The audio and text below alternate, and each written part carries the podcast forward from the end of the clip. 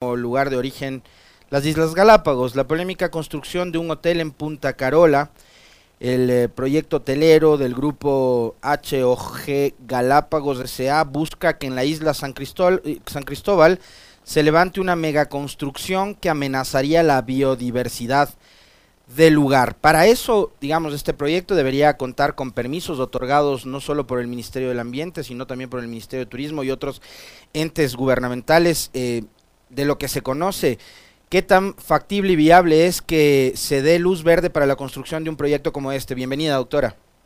Hola, Alexis, gracias, buenos días.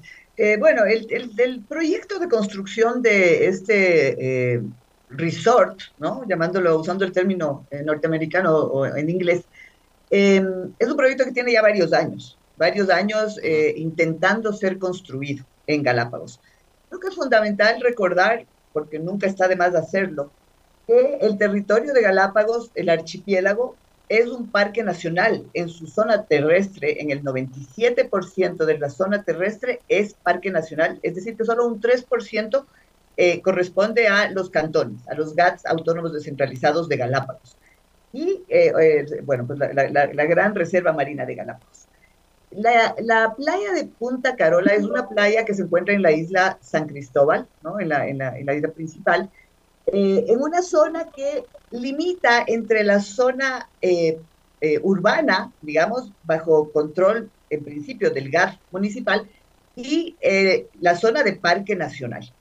es una isla, perdón, es una playa bastante extensa donde se reproducen normalmente iguanas marinas eh, y eh, está tan pegada a la zona del Parque Nacional que obviamente es, es, es también y debería ser una zona protegida, ¿no es cierto? Desafortunadamente lo que sucede en Galápagos es que em, sigue sin estar, a pesar de que se dictó la ley de Galápagos eh, en el 2015, luego se la reformó en el 2017, sigue habiendo una especie de falta de claridad de las competencias respecto de ciertas partes de, eh, como en este caso, eh, de, las islas, especialmente de las islas pobladas. el Consejo de Galápagos en mi época y posteriormente eso no se ha revertido, eh, se dictó una serie de requerimientos, eh, de, sí, de requisitos obligatorios que se debían cumplir en el caso eventual de que se autorice la construcción de eh, infraestructura hotelera. Cabe recordar que había una moratoria hotelera por muchos años, ¿no es cierto?, que finalmente se autorizó con el cumplimiento de, si se autorizó la construcción eventual de hoteles con el cumplimiento de ciertos criterios fundamentales. Y desafortunadamente el que la, la, propuesta, según entiendo, de esta, eh, de esta organización O Galápagos, no cumple necesariamente con todos esos parámetros y eso hace que, se, que no se haya autorizado dicha construcción. A pesar de que el municipio, el gas municipal de San Cristóbal, ha iniciado algunos trabajos ampliando la, vía de acceso eh, eh, y, otra, y algún movimiento de tierras. Entonces, Desafortunadamente hay que reconocer, Galápagos sigue teniendo un problema de falta de claridad de las competencias, lo cual genera este tipo de hechos. ¿no?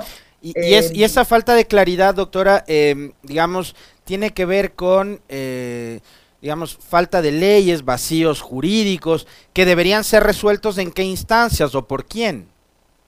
No, no, la verdad yo no creo ya que exista un problema de falta de leyes. La ley de Galápagos que, se, como decía, se reformó en el 2017, es bastante clara respecto de los, los, procesos, como tantas otras leyes en el Ecuador. o sea, lo que hace falta es que, que, hagan cumplir la ley. Exactamente, el problema es ese, es que se haga cumplir la ley. Desafortunadamente sigue existiendo en Galápagos, a pesar de los esfuerzos que se han hecho, eh, diría yo, desde el, desde el 2008, eh, con la constitución nuestra, ¿no es cierto?, que estableció eh, la creación, la transición, digamos, hacia el Consejo de Gobierno de Galápagos. El Consejo de Gobierno de Galápagos es esta institución que reúne en su seno a las instituciones de varios, varios ministerios, ¿no es cierto? Pero también a los GATS, eh, a los GATS municipales para la toma de las decisiones fundamentales sobre Galápagos. Eh, sin embargo, sigue habiendo una, eh, una especie de, de, de no de contradicción, pero de alguna manera contradicción entre las decisiones del Ministerio del Ambiente y las decisiones del, del de, perdón, y las decisiones del Consejo de Galápagos, las del Ministerio de Turismo, a pesar de que estos organismos, tanto el Ministerio de Turismo como el de Ambiente, eh, están son parte del Consejo de Gobierno de Galápagos. Entonces, en definitiva, es desde el punto de vista del Consejo de Gobierno de Galápagos, quien debe tomar las decisiones definitivas respecto de, de, de, todo lo que sucede en las islas. Ahora, eh, este, tema de, este tema, como decía, es un tema que tiene ya muchos años. Bueno, yo, yo fui presidenta en el año del 2013 al 2015, más o menos estuve ahí casi dos años.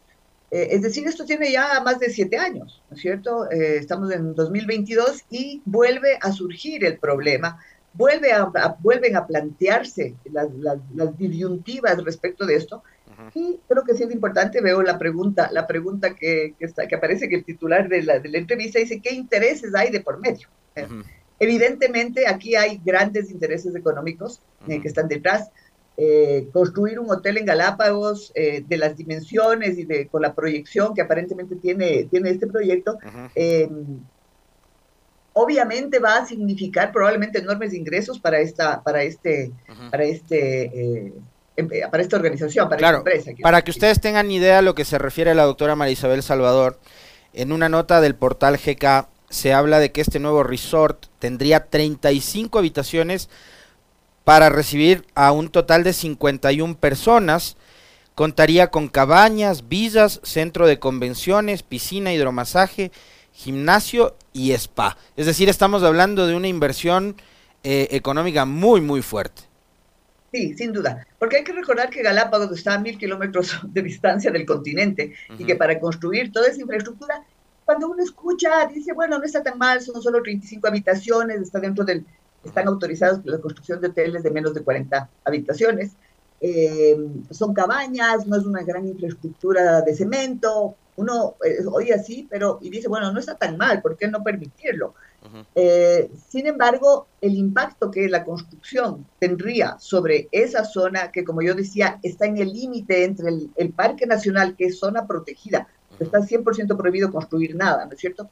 Y la playa, o sea, están tan pegadas que el impacto va a ser muy importante. Hay que recordar que nuestra constitución y la ley de Galápagos establece con toda claridad que para, para, para cualquier actividad dentro de las islas o en, en, las, en Galápagos, eh, hay, que, hay que respetar ciertos principios, ¿no? Eh, son, alrededor de siete principios los que hay que respetar en relación a Galápagos, y uno de ellos es el que el, el, que el Estado eh, está en la potestad, de su obligación limitar las actividades en Galápagos, eh, siempre que se trate eh, de, de, justamente de evitar eh, la, el impacto sobre las especies y los ecosistemas de Galápagos.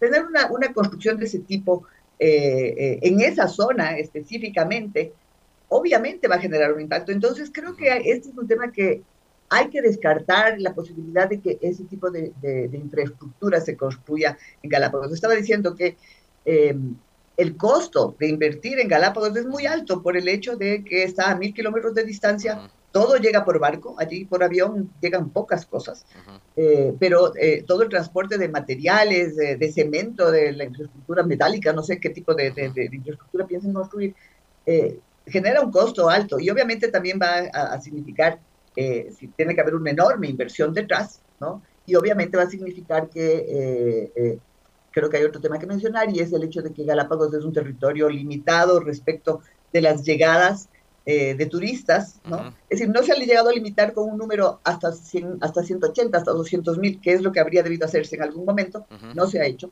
Eh, y eso va a significar más y más llegadas de turistas, por lo tanto, más y más llegadas, eh, más y más impactos, porque desafortunadamente, si bien el turismo es una actividad que si se hace bien es maravillosa porque genera empleo, genera oportunidades, ayuda también, si se hace bien, a cuidar la naturaleza. Si no se hace tan bien, los impactos son y pueden ser muy negativos para, para, para cualquier territorio. Pensemos en el territorio de, de, en Venecia, ustedes habrán visto, ¿no? Las llegadas masivas de turistas han generado impacto en En, en, Machu Picchu, en, Machu Picchu, que es un tema también patrimonial, ¿no? Además que han tenido que controlar. También una, una, una, un patrimonio de, de la humanidad. Entonces, eh, el límite el límite es tan, tan, tan delgado, ¿no es cierto? Que en esos casos siempre hay que pensar en el principio precautelatorio. Es decir, si hay cualquier riesgo de impacto sobre estos temas de, eh, sobre todo de, la naturaleza en una zona protegida, es mejor no hacerlo. Eh, entonces, creo que el tema todavía va, tiene de largo si es que no hay decisiones firmes, ¿no es cierto? Vuelvo al, al hecho de que hay cierta contradicción entre la potestad que tiene el gas municipal y el que tiene el Consejo de Gobierno de Galápagos y también las autoridades que controlan el Parque Nacional Galápagos, que es el Ministerio del Ambiente. Entonces, es un problema también, desafortunadamente sigue siendo un problema de institucionalidad, de que no se respetan los límites de competencias de cada una de las autoridades y que eso genera, obviamente, hechos como este que estamos viendo, que es, que es penoso y que lo que es muy interesante ver, que cuando yo estaba allá no era tan fuerte, es que la, la ciudadanía de, de San Cristóbal especialmente se ha organizado, ¿no? Se ha organizado mucho para eh, expresar su rechazo. Ese es otro de los principios fundamentales que se aplican en el caso de Galápagos, que es la participación ciudadana directa, ¿no es cierto? Todos los ciudadanos están en capacidad y eso es lo que han hecho de organizarse. Ahí está Asamblea, Asamblea eh, Galápagos, creo que se llama, no sé exactamente, que se está movilizando. Que Asamblea Comunitaria de San Cristóbal. perdón, exactamente, la Asamblea Comunitaria de San Cristóbal, que están permanentemente activos eh, justamente son los que han levantado la alerta, ¿no es cierto? Tanto que han logrado que el Ministerio del Ambiente dé, una declaración, haya una reacción, diciendo que no, no se ha autorizado aún eh, ninguna construcción y que no se ha emitido una licencia ambiental para la construcción de ese hotel. Eso nos da cierta garantía, ¿no es cierto?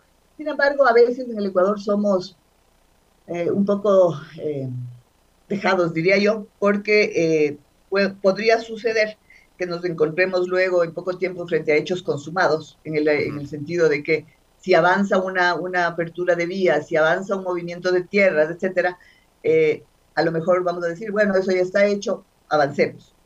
Esperemos que las autoridades de Galápagos, que son las autoridades del Ecuador, finalmente, ¿no es cierto? Y las autoridades a nivel central eh, sepan actuar en coherencia, además con nuestra constitución, con los derechos de la naturaleza, creo que tengo que decirlo, aunque es muy penoso lo que voy a hacer, a veces eh, las autoridades se olvidan de que nuestra constitución es la, ley máxima, que las leyes tienen que ser respetadas. Em, yo he visto pronunciamiento del ministro de Ambiente y él ha dicho que sobre este proyecto ya se han pronunciado varias veces y que se mantiene su posición. No tiene las autorizaciones correspondientes, la construcción de nueva infraestructura de alojamiento está prohibida en Galápagos. Bueno, eso, eso entonces ratifica efectivamente las decisiones que se tomaron desde el año 2015, como decía, en el Consejo de Galápagos. Es decir, había una moratoria, luego se decidió, se autorizan ah, la construcción siempre y cuando se cumplan ciertas condiciones muy específicas, muy exigentes, desde el punto de vista ambiental, desde el punto de vista social también, eh, eh, y desde el punto de vista turístico en sí mismo. Entonces, em, es bueno saber que al menos el MAE se ha pronunciado, ya no es MAE, el Ministerio del Ambiente y el Agua y Agua, eh, ha tomado, digamos, ha expresado eso en el sentido de que están prohibidas la construcción de hoteles y eso es muy, muy positivo.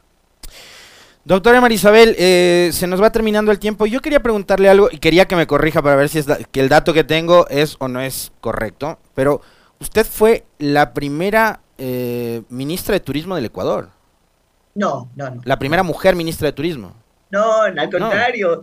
Al contrario, lo, interesante del Ministerio de Turismo es que la primera mujer ministra, la primera, el primer ministro de Turismo en el Ecuador fue, si no estoy mal y tengo que decirlo, eh, Carlos Vera. Dios. el ministro en época de Sixto. ¿A dónde, ¿a dónde llevamos esta conversación? Sí, sí. bueno, es la, realidad, ¿no? Es la, historia, ¿no es cierto? Pero eh, antes, antes, de, eh, antes de mí hubo dos mujeres de también ministras. La una fue Rocío Vázquez, que ella realmente es la que consolidó bastante la estructura de, turismo en el Ecuador y del ministerio. Y luego fue eh, Gladys del Juri, ministra de Turismo también.